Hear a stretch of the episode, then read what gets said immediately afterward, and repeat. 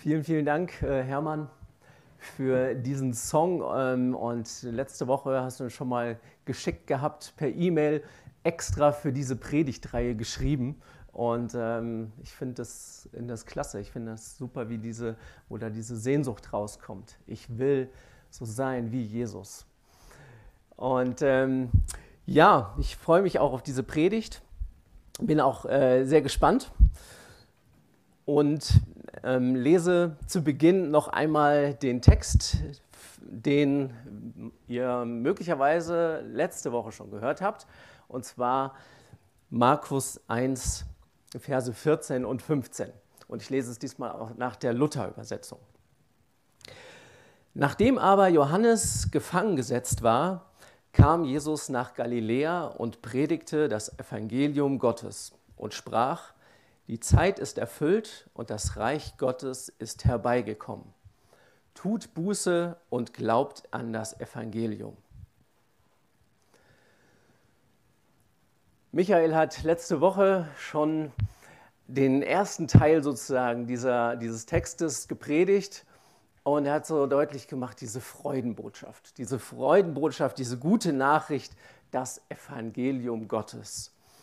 Und er hat so die Frage gestellt, wie begeistert bist du eigentlich vom Evangelium? Und wie sehr ist es dir eine Herzensangelegenheit, auch dafür zu beten? Und dafür zu beten, dass diese gute Nachricht auch andere Menschen erreicht. Ich habe mir gedacht, Voraussetzung dafür ist ja zuallererst einmal, dass ich selbst davon begeistert bin.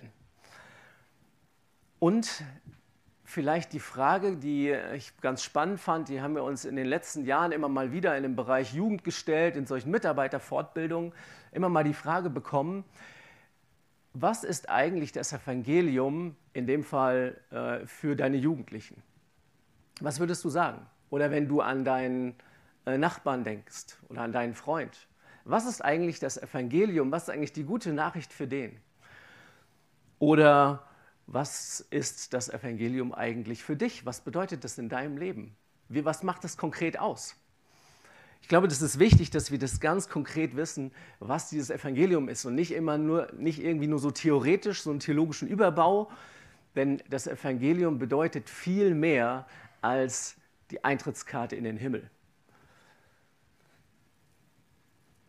Ja, Michael hat letzte Woche gesagt, alles, was ich euch heute nicht predige, predigt Dirk nächste Woche. Ähm, das fand ich schon ganz spannend. Danke, Michael, für diesen äh, Ball. Und ähm, er hat aber auch schon erwähnt, äh, was da drin vorkommen könnte, eben in diesem zweiten Teil, wo er sagt, Jesus fordert heraus, auf dieses Evangelium jetzt auch zu reagieren. Und das möchte ich mir zum, zur Aufgabe setzen heute. Und äh, ich glaube, es wird eine sehr herausfordernde Predigt. Also für mich war es das zum Beispiel in der Vorbereitung. Ähm, es ist für mich auch spannend. Ich predige heute übrigens das erste Mal mit Mindmap. Ja, also diese verschiedenen Linien auf einem Blatt. Deswegen habe ich heute auch hier das digitale Notiz, den digitalen Notizzettel dabei, weil ich mir wünsche, dass ich äh, in Predigt noch ein bisschen äh, freier bin, auch für das, was Gott in dem Moment ähm, vielleicht noch ergänzen möchte und ich nicht zu sehr an den einzelnen Sätzen hänge, die ich mir sonst mal sehr gerne bis ins letzte Detail aufschreibe. Bin sehr gespannt. Dieser zweite Teil heute, Matthäus 1, Vers 15b, könnte man also sagen, tut Buße und glaubt an das Evangelium. Spannend, nach Markus ist das der erste, sind das die ersten Worte, die ähm, Jesus sagt. Also Markus Evangelium berichtet das als allererste, was Jesus wohl sagt. Und man könnte sagen, es ist die Essenz von der Botschaft von Jesus überhaupt.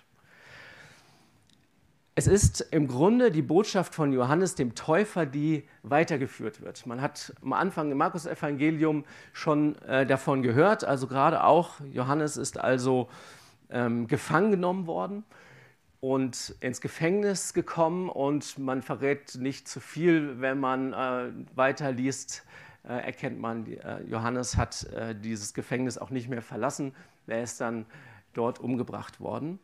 Und Das aufgrund dieser Botschaft. Diese Botschaft hat nicht besonders viel Applaus geerntet.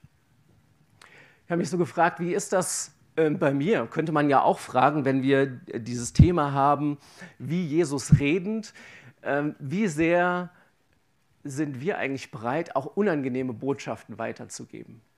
Die, die nicht so viel Applaus ernten. Diese Botschaft ist unglaublich wichtig, denn sie hat mit dem Reich Gottes zu tun, was wir hier haben. Denn der Zugang zum Reich Gottes, der funktioniert nur durch diese zwei Dinge, die hier genannt werden, Buße und Glaube ans Evangelium. In Matthäus 18, Vers 1 bis 3 sagt das Jesus seinen Jüngern, die fragen, wer ist der Größte im Himmelreich? Ruft er ein Kind zu sich, stellt es in die Mitte und sagt, Wahrlich, ich sage euch, wenn ihr nicht umkehrt, und das ist dieses, wenn ihr nicht Buße tut, so werdet ihr nicht ins Himmelreich kommen. Wow, da steckt schon, das ist schon eine ordentliche Aussage, finde ich. Gottes neue Welt steht dir offen. Und deswegen habe Mut, die richtige Entscheidung zu treffen. Vielleicht auch heute Morgen. Was bedeutet denn dieses Wort Buße? Ich weiß nicht, welche Bilder dir in den Kopf kommen, wenn du an Buße denkst. Und ich habe mal ein, zwei Bilder mitgebracht, wo ich am Anfang so dran denken muss. Das eine ist dieses, ja, dieses Bereuen vielleicht, dieses so in, in sich gehen und Gott um Verbe Vergebung bitten. Möglicherweise denkst du auch, also hier habe ich in, äh, in, Bayern und wir waren vor zwei Wochen auf einer Männerfreizeit, da gab es so eine kleine Kapelle und was da nicht fehlen darf in so einer Kapelle ist dieser Rosenkranz, den man auf dem zweiten Bild sieht. Also da muss ich irgendwie so dran denken, dieses Rosenkranz beten und irgendwie äh, Bußprozession möglicherweise noch gekleidet, in Schwarz, in Sack und Asche unterwegs, vielleicht Selbsterniedrigung, irgendwie Wiedergutmachung. Ist es das, was dir vielleicht in den Kopf kommt? Ich glaube, der deutsche Sprachgebrauch von Buße, der ist ziemlich irreführend.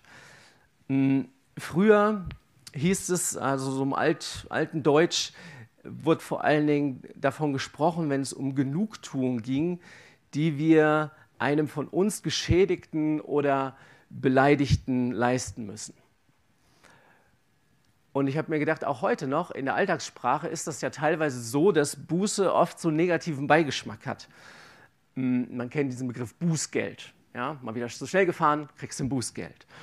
Oder wenn ich sage, das wirst du mir büßen, dann hat das ja schon etwas nicht Positives, dann schwingt da immer Leid, Schmerz und Strafe mit. Die Herkunft von Buße ähm, was dieses Wort angeht, die ist schon etwas positiver, denn Buße kommt eigentlich von besser. Heißt also so viel wie Besserung. Um aber genau herauszufinden, was dieses Wort heißt, was hier äh, steht in der Bibel, müssten wir ins Griechische schauen. Und ähm, das griechische Wort für Buße, was Luther hier als Buße übersetzt, heißt Metanoia. Und das Spannende ist, dass es für dieses Metanoia im Deutschen überhaupt kein entsprechendes Wort gibt. Es gibt ja so manche Worte in, in manchen Sprachen, die, könnten, die kann man einfach nicht eins zu eins übersetzen. Braucht man mehrere Worte oder einen ganzen Satz dafür. Vielleicht zusammengesetzt, Meta, man kennt es vielleicht von Metabolismus. Da geht es um die Umwandlung von Stoffen im Körper. Wenn ich Nahrung aufnehme, da wird das umgewandelt in Energie. Oder von Meta Morphose, da geht es um Gestaltwandel, also um, um Veränderung von Gestalt.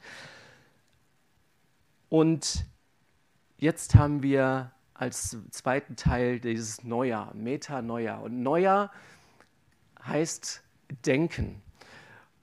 Und dann nochmal dieses Meta, also Verwandlung, Umdenken. Man könnte sagen, Metanoia, also Umdenken oder so einen Kunstbegriff zu haben, wenn, man, wenn es heißt, tut Buße, dann so Sinneswandelt euch. Wäre das eine Möglichkeit? Sinneswandelt euch oder Denkwandelt euch.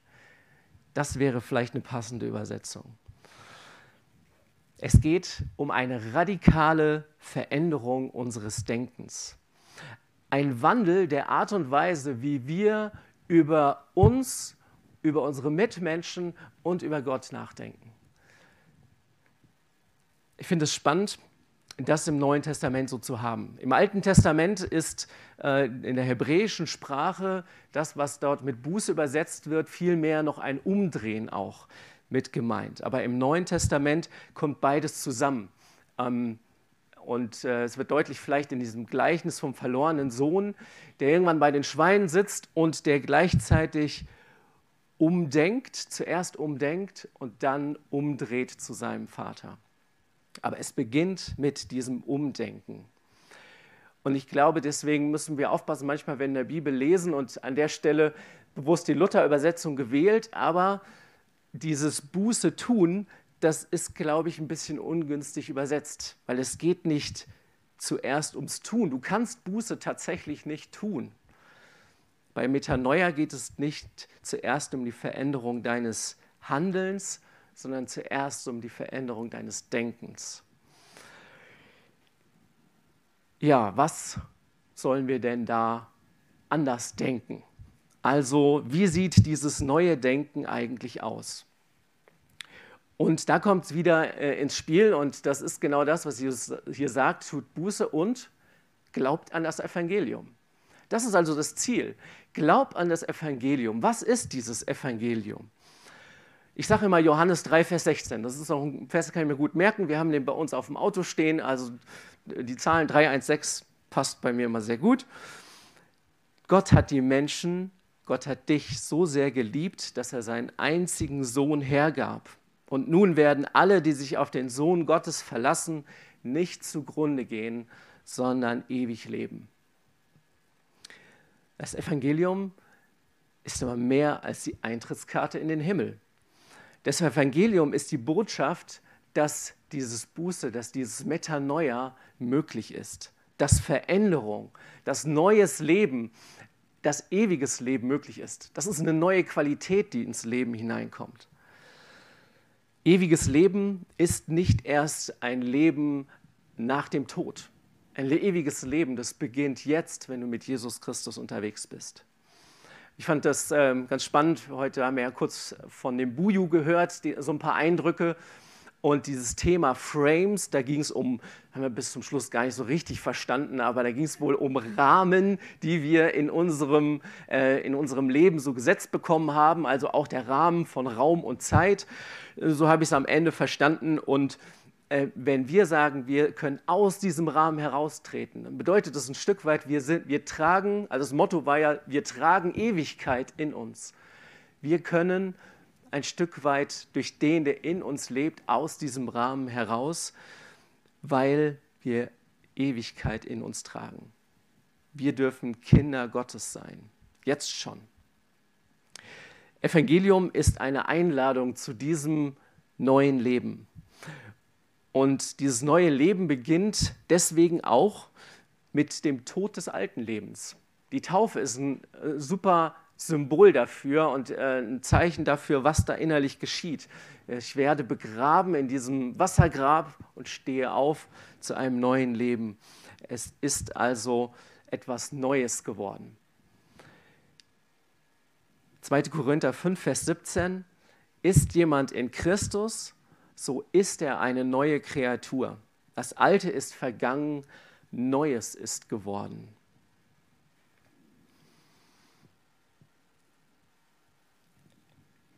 was ist da neu geworden? Ich habe eine Geschichte gefunden, ähm, die ich gerne am Anfang erzählen möchte und die ein wenig äh, ein Bild liefert, was ähm, das vielleicht bedeuten kann.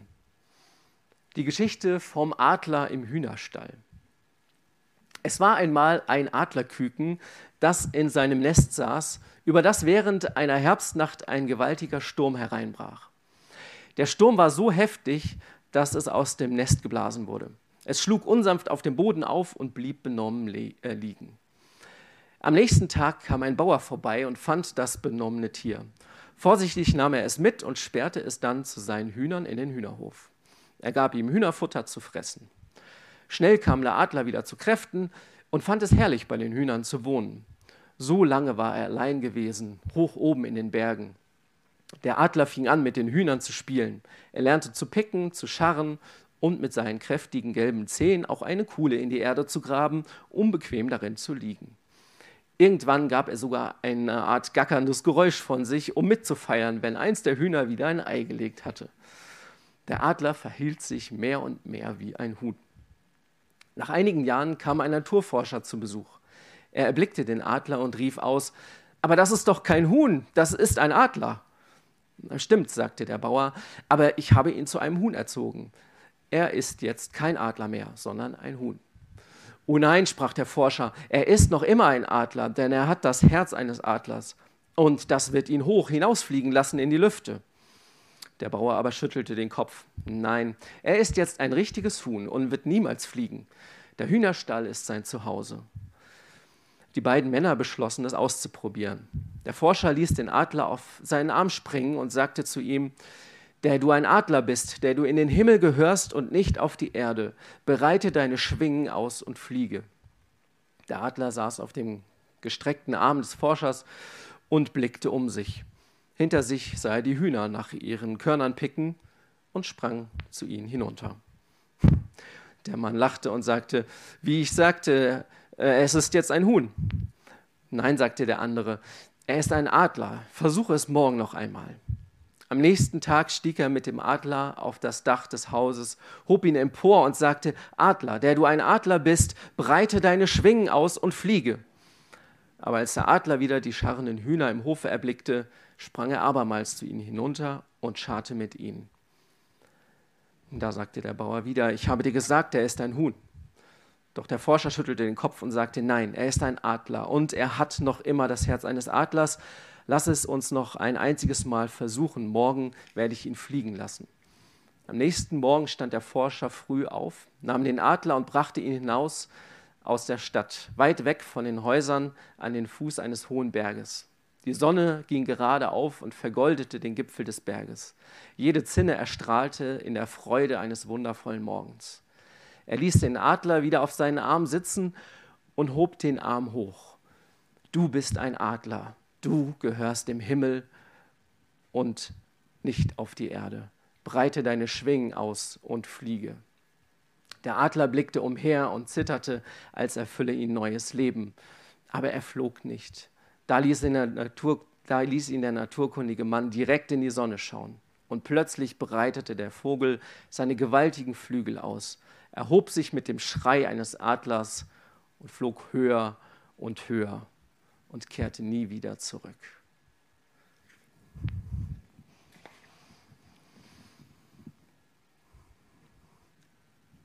Glaube, dass du ein Adler bist. Denk um, tu Buße und glaube dieses Evangelium. Glaube, dass du ein Kind Gottes bist geschaffen für den Himmel, gerecht vor Gott. Ich habe mir gedacht, hm, es ist ja manchmal gar nicht so einfach, das in seinem Alltag zu glauben, wo wir doch an vielen Stellen im Hühnerstall unterwegs sind. Mit anderen Menschen, die vielleicht mit Gott gar nichts zu tun haben. Menschen, die nicht wissen, ähm, ja, wer sie sein könnten. Dieser Adler, der muss verstehen, er ist aber kein Huhn mehr. Sein Zuhause ist der Himmel und nicht der Hühnerstall. Der Adler ist ein Adler und der wird niemals mehr zum Huhn werden. Wenn, diese, wenn dieses neue Leben begonnen hat, wenn du ein neues Leben mit Jesus Christus begonnen hast, dann wirst du nie mehr ein altes Leben haben. Du hast ein neues Leben. Dein altes Leben ist gestorben. Denk an die Taufe. Es ist begraben worden und es bleibt dort. Bei dem Adler denken wir manchmal vielleicht, ja, ist ja komisch, dass er das, dass er das nicht so versteht, wer er eigentlich ist. Aber manchmal glaube ich auch, dass wir und vielleicht auch als Christen das gar nicht so richtig verstehen, wer wir eigentlich sind. Zum Beispiel, wir sagen oft, wir sind begnadigte Sünder. Ja und nein. Ich glaube, man kann das sagen. Denn Gott hat uns begnadigt, als wir noch Sünder waren. Aber jetzt sind wir keine Sünder mehr. Wir sind Kinder Gottes. Wir sind gerecht vor Gott. Das heißt, wir waren vielleicht begnadigte Sünder. Metanoia, dieses Umdecken führt dahin an der Stelle, dass du checkst, Gott sieht deine Sünden nicht mehr an. Du bist Gerechtigkeit, die vor Gott gilt. 2. Korinther 5, Vers 21. Denn er hat den, Jesus, der von keiner Sünde wusste, für uns zur Sünde gemacht, damit wir in ihm Gerechtigkeit würden, die vor Gott gilt. Tu Buße, vielleicht mal so, du brauchst nicht mehr zu büßen, sondern du darfst dieses Geschenk Gottes annehmen und du darfst dich erneuern lassen in deinem Denken. Ich habe manchmal den Eindruck, der Teufel hat ganze Arbeit geleistet, indem er uns immer wieder einredet, wir müssten irgendetwas tun, damit Gott uns unsere Sünden vergibt. Und ähm, ich kenne das von mir. Manchmal äh, früher, ich weiß das, hatte ich Angst, irgendwie zu sündigen und dann äh, vielleicht eine, in der nächsten, im nächsten Augenblick zu sterben. Und dann habe ich gedacht, ja, dann, dann ist ja alles vorbei. Habe ich ja nicht mehr Gott um Vergebung gebeten. Aber es ist Blödsinn. Mir ist vergeben und ähm, ich bin ein neuer Mensch und daran wird es nichts ändern. Gott hat alles schon getan und wir dürfen uns jetzt in sein Bild verwandeln lassen. Ich weiß nicht, wie es bei dir ist, wenn du Christ bist, ob du diese Heilsgewissheit hast. Wisse, wer du bist. Und ich will das lernen, dass ich weiß, ich bin gerecht vor Gott und ich muss nichts tun, um das zu erreichen. Ich bin geschaffen für den Himmel. Und ähm, ich muss, ja, ich finde find dieses Bild finde ich klasse. Ich bin geschaffen für den Himmel. Ich muss verstehen, dass ich nicht mehr an den Boden gebunden bin. Ich bin kein Sklave der Sünde mehr. Ohne Gott sind wir gefangen, sind Menschen gefangen in der Sünde. Das heißt, sie können gar nicht anders als am Boden leben. Wir können gar nicht anders als äh, um die Wette zu gackern und äh, ihr Fressen zu fressen. Aber in Christus bist du frei. Und ja, ich entdecke das auch bei mir, dass ich noch sündige. Das schon. Aber nochmal, ich bin deswegen kein Sünder mehr. Meine Identität ist etwas anderes. Ich muss nicht mehr sündigen. Ich bin kein Sklave der Sünde mehr. Und ich fand es ganz spannend. Ich habe ein Zitat gelesen, wo es heißt, in jedem Bereich, wo wir der Sünde unterliegen, im Sinn davon, dass ich merke, ich stolpere und ähm, ich ja, habe ein Wollen, ein Denken, ein Tun, was äh, überhaupt nicht zu Gott passt, da habe ich kein Sündenproblem, sondern ich habe vielmehr ein Beziehungsproblem zu Gott. Denn Jesus sagt, wer in mir bleibt, der wird reiche Frucht bringen. Jesus sagt nicht, ihr müsst irgendwie in mir bleiben und dann werdet ihr nach und nach Dinge erkennen, die nicht so richtig sind und dann müsst ihr irgendwie versuchen, euch ins Positive zu verändern. Nein, unsere Aufgabe ist es zu bleiben und dann wird Frucht wachsen. Der Schlüssel dazu ist die Beziehung zu Gott. Du bist geschaffen zur Beziehung mit deinem Vater im Himmel, der dich unglaublich liebt. Hör auf zu versuchen, Gottes Gebote zu halten. Spannend, wenn man das so predigt, finde ich. Das ist ein interessanter Satz. Aber viele glauben, glaube ich, sie müssten sich unglaublich anstrengen, um Gottes Gebote zu halten. Aber zur Freiheit hat uns Christus befreit. So steht nun fest und lasst euch nicht wieder das Joch der Knechtschaft auflegen. Christsein ist keine Religion, eine Religion im Sinne einer Religion. Es geht beim Christsein nicht darum, irgendwelche, irgendwelche Dinge einzuhalten, wo du glaubst, dass die in der Bibel stehen oder dass sie richtig sind. Alles einhalten kannst du sowieso nicht.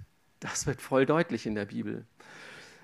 Stattdessen lass dein Denken verändern und erlebe, wie dadurch auch dein Tun und dein Wollen auch verändert wird durch den, der in dir lebt.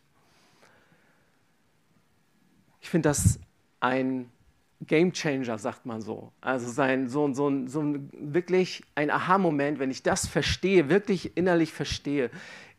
Ich darf Jesus immer ähnlicher werden, dieses wie Jesus. Das heißt aber nicht, dass ich versuchen muss, so zu werden und so zu werden und so zu werden. Wir haben am äh, Freitag in der Jugend über die Macht unserer Zunge gesprochen. Jakobus, Jakobus 3. Und haben uns überlegt, wie können wir das eigentlich machen, wenn da, es da heißt, oh, die Zunge, die hat viel Macht, die kann einen ganzen, ist wie so ein Funke, der einen ganzen Wald anzünden kann ähm, und ganz viel zerstören kann. Und jetzt kann man natürlich hinkommen und sagen, okay, ich muss aufpassen, ich muss meine Zunge zügeln. Und ja, das steht da auch, wir dürfen unsere Zunge zügeln äh, lernen. Ähm, und ich glaube auch, dass, dass ich gedacht habe, ja, ich muss immer wieder achten auf meine eigenen Worte. Aber viel wichtiger ist doch, und eigentlich der Schlüssel ist, dass ich mein Herz verändern lasse von meinem liebenden Vater im Himmel und erlebe, wie ich irgendwann gar nicht mehr darauf achten muss, meine Zunge zu zügeln. Das, was in mir ist, das sprudelt aus mir heraus. Da kann ich gar nichts dagegen machen. Achte also eher auf das, was in dir ist, anstatt dich einfach nur an irgendwelche Dogmen oder an irgendwelche Gebote zu halten. Lebe, wer du bist. Und nochmal, in Christus bist du eine neue Schöpfung. Und jetzt gilt es, das auch zu glauben. Ähm, ich möchte am Ende noch einmal kurz äh, ja, was praktisch weitergeben. Und zwar, sieht man das im nächsten Bild? Vielleicht musst du einmal weiterklicken. Hier funktioniert es gerade nicht. Ja, genau. Den Prozess der Buße. Wie funktioniert das denn jetzt ganz praktisch? Das erste ist, glaube ich, sich zur Buße zu entscheiden. Der Prozess der Buße, des Umdenkens, der beginnt mit dieser Entscheidung. Die Entscheidung, weil du erkennst, dass du falsch denkst oder handelst oder weil du dich nach Veränderung sehnst, weil du dich danach sehnst, so zu sein, so zu werden wie Jesus. Und oft gehört auch da dazu, dass ich traurig werde. Ja, ähm, Hermann Heinrich Graf, den darf man mal zitieren, äh, zitieren in einer FEG, Gründer der Freien Evangelischen Gemeinden in Deutschland. Er sagt, wenn das Herz bekehrt wird, wird es auch bewegt. Buße und Glauben ohne Tränen sind wie Wolken ohne Wasser. Ja, man darf auch mal traurig sein über den Ist-Zustand.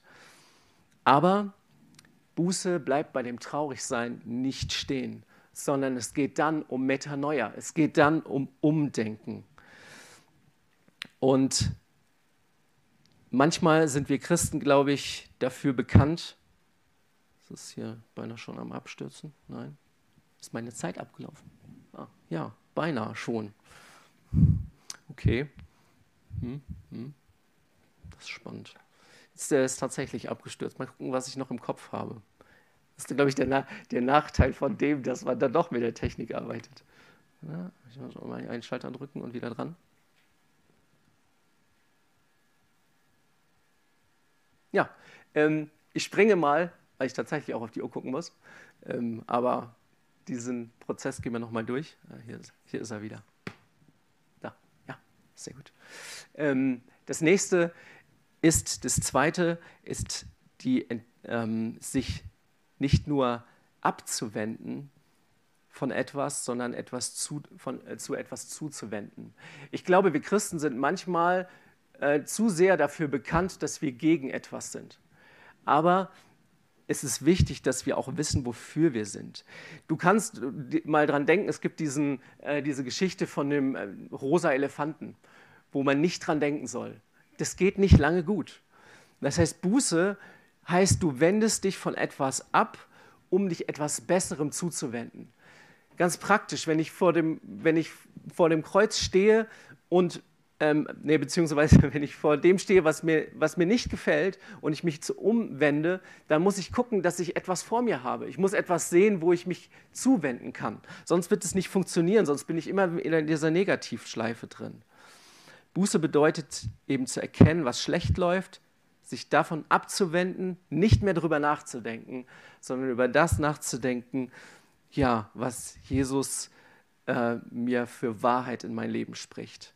Und das ist mein Tipp für heute. Ich habe ganz praktisch ähm, ein paar einen Zettel mitgebracht. Wer möchte, kann sich das nachher mitnehmen, ähm, wo ich ein paar Bibelstellen aufgeschrieben habe, ein paar Sätze, die deutlich machen, wer du in Christus bist, was deine Identität wirklich ist.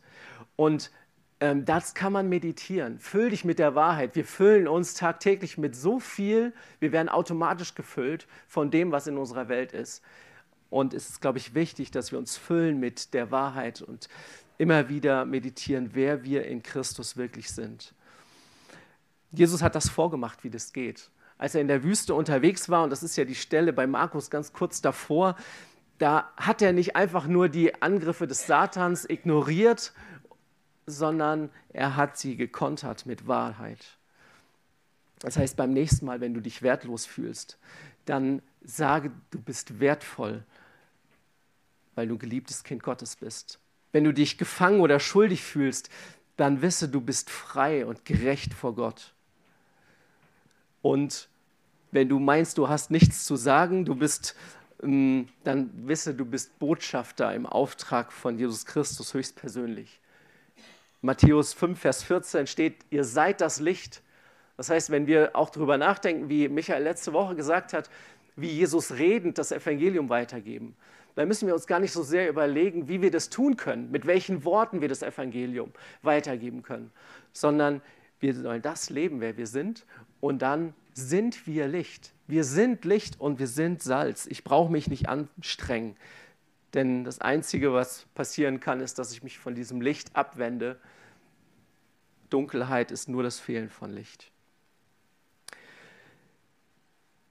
Ja, ich finde das einen spannenden Gedanken und äh, lass dir nicht einreden, dass, deine, dass du deine Gedanken, dass du dein Denken nicht verändern kannst. Ich glaube, das ist der Satan, der das dir immer wieder einreden will. Du kannst dich nicht verändern. Vielleicht ist es an der einen oder anderen Stelle schwierig, möglicherweise, wenn du wirklich ein ganz festgefahrenes Denken hast oder Erlebnisse hast, die etwas in dir fest verankert haben, dann braucht es vielleicht ein bisschen. Man sagt, äh, man braucht 21 Tage zum Beispiel, um eine Gewohnheit neu anzutrainieren. Ja, es kann Zeit brauchen, aber es ist möglich. Und Buße ist sowieso nichts Einmaliges. Es ist nicht ein einmaliges ja, Sündenbekenntnis, ähm, oder Beten eines Rosenkranzes und dann wieder weitermachen, sondern Buße geschieht immer wieder im Verändern des Denkens. Und schlussendlich, das noch ganz wichtig, denk dran, dass du es nicht alleine machen kannst. Pflege die Beziehung zu Gott und entdecke, dass Gott in dir das Vollbringen, das Wollen und das Vollbringen schafft. Buße ist am Ende nicht die Aufforderung, etwas zu tun, sondern die Aufforderung, Gott in deinem Leben etwas tun zu lassen. Und das ist vielleicht deswegen eine herausfordernde Botschaft auch damals schon gewesen, weil religiöse Menschen eher so, wenn, weil das religiöse Menschen waren, die so getickt haben, dass sie gesagt haben, ich möchte gerne es alles selbst in der Hand haben, ich möchte es gerne tun können.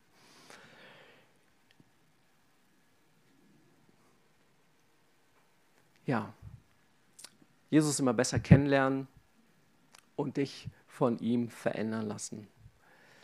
Jesus sagt, glaubt an das Evangelium, das heißt auch glaubt an mich. Nimm dir vielleicht mal ganz persönlich äh, jetzt in der Stille ähm, eine Frage für dich. An welcher Stelle kannst du gerade Buße tun? An welcher Stelle ist es bei dir gerade dran, umzudenken? Schließen die Stille ab mit ähm, ja, schließ die Stille gern für dich ab mit dem Gebet und dann ähm, starten wir da dran, uns auf den zu konzentrieren und den in den Mittelgrund zu stellen, der Mittelpunkt zu stellen, um den es geht.